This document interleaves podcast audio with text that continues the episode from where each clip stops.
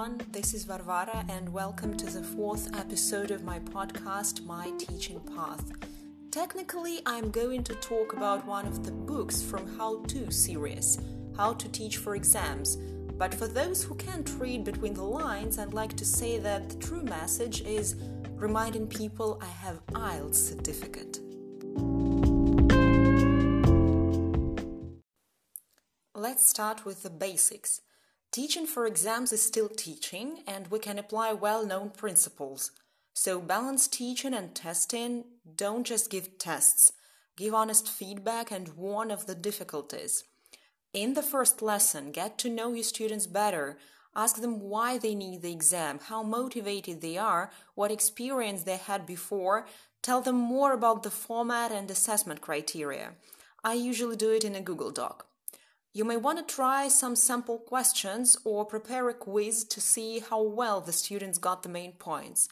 Discuss the ground rules, your expectations, and the role of homework. Probably making a grid with dates, weeks, and your aims wouldn't hurt. Note down your own study habits to support and discuss learning habits in general. For example, regular out of class time in English, um, review what was done in class, ask questions, use reference books, keep a learning diary. I can add that exams usually have descriptors, which are basically a set of assessment criteria that the examiner uses to assess your performance. You can use them as a guide or reference. And remember, there is always a certain language level behind your exam score. Testing. We should test students at different stages of the course. Pre-testing, before the course or during the first week, to determine students' abilities. For that, use sample questions from different parts of the text. Revision testing. Check students can apply their knowledge and skills to tasks on the exam paper. This kind of testing should reflect the work recently done in class and be set at regular intervals.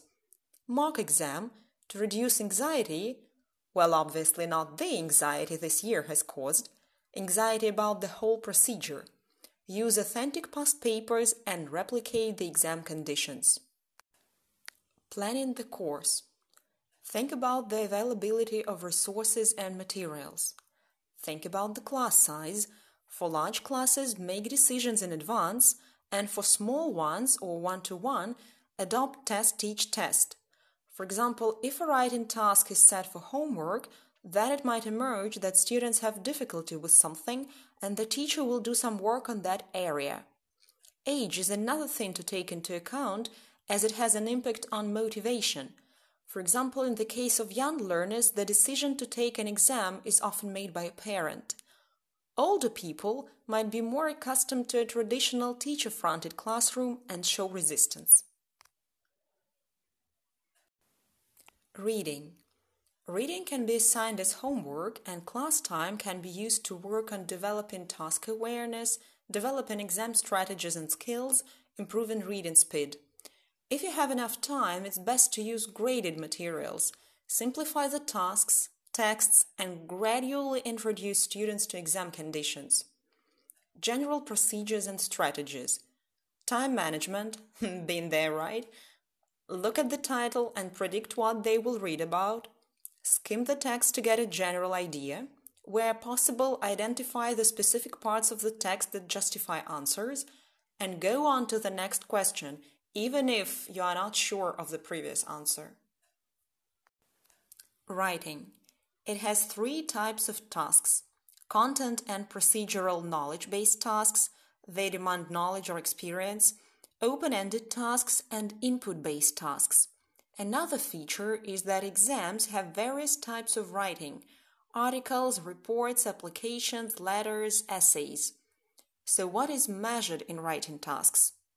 Task achievement, achieving the communicative purpose, using language appropriate to the relationship between reader and writer, level of formality, and yes, word limit.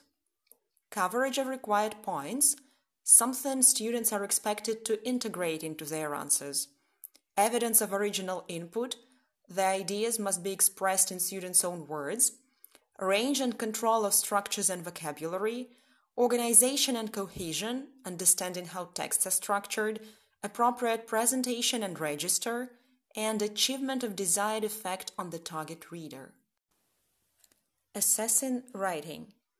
First off, this is a responsibility that can be shared with students. For example, the teacher can make a checklist for them based on the exam criteria for assessment. Another thing for a teacher to bear in mind is writing comments and responding to the piece of writing as the target reader might do.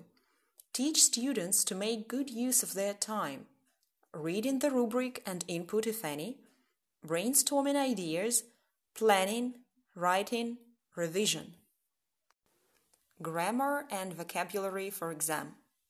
The main thing is it should be studied in context and discussed explicitly.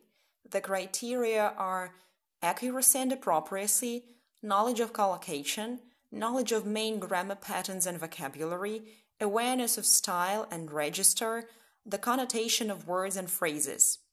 Here are some teaching techniques. Build on what students already know, get them to work out the rules, use their errors, draw attention to the use of language in context, and train them to become independent learners. Listening. It usually includes two task types productive, which require a response involving writing or correcting, and objective tasks. They require learners to mark or circle the correct response. As for topics, listening tasks appeal to provide a fair opportunity for all learners. So, what is assessed? Understanding detail and overall message or gist, locating specific information, identifying genre, following instructions or directions, matching spoken to written information. The teacher should provide practice in reading task rubrics, highlighting keywords, predicting vocabulary students are going to hear. Developing skills and strategies must be mentioned here. These are predicting based on our knowledge and experience, focusing on key information, no need to understand every word, note taking, for example, preparing a summary, sound discrimination skills, features of connected speech, and recognizing attitudes and feelings. Speaking.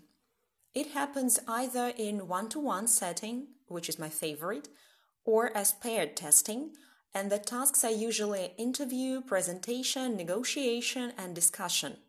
The subskills are the following discourse management. Students can control language over more than a single utterance, basically fluency and coherence here. Interactive communication, turn taking, initiating, responding. Pronunciation, production of individual sounds and control of prosodic features, stress, rhythm, intonation, grammar and vocabulary, their range and accuracy. The tip I really liked is that students can watch a video of an exam taking place and assess the candidate's performance themselves. Now, to demonstrate that my summary skills are still up to the mark, I'm going to put it this way.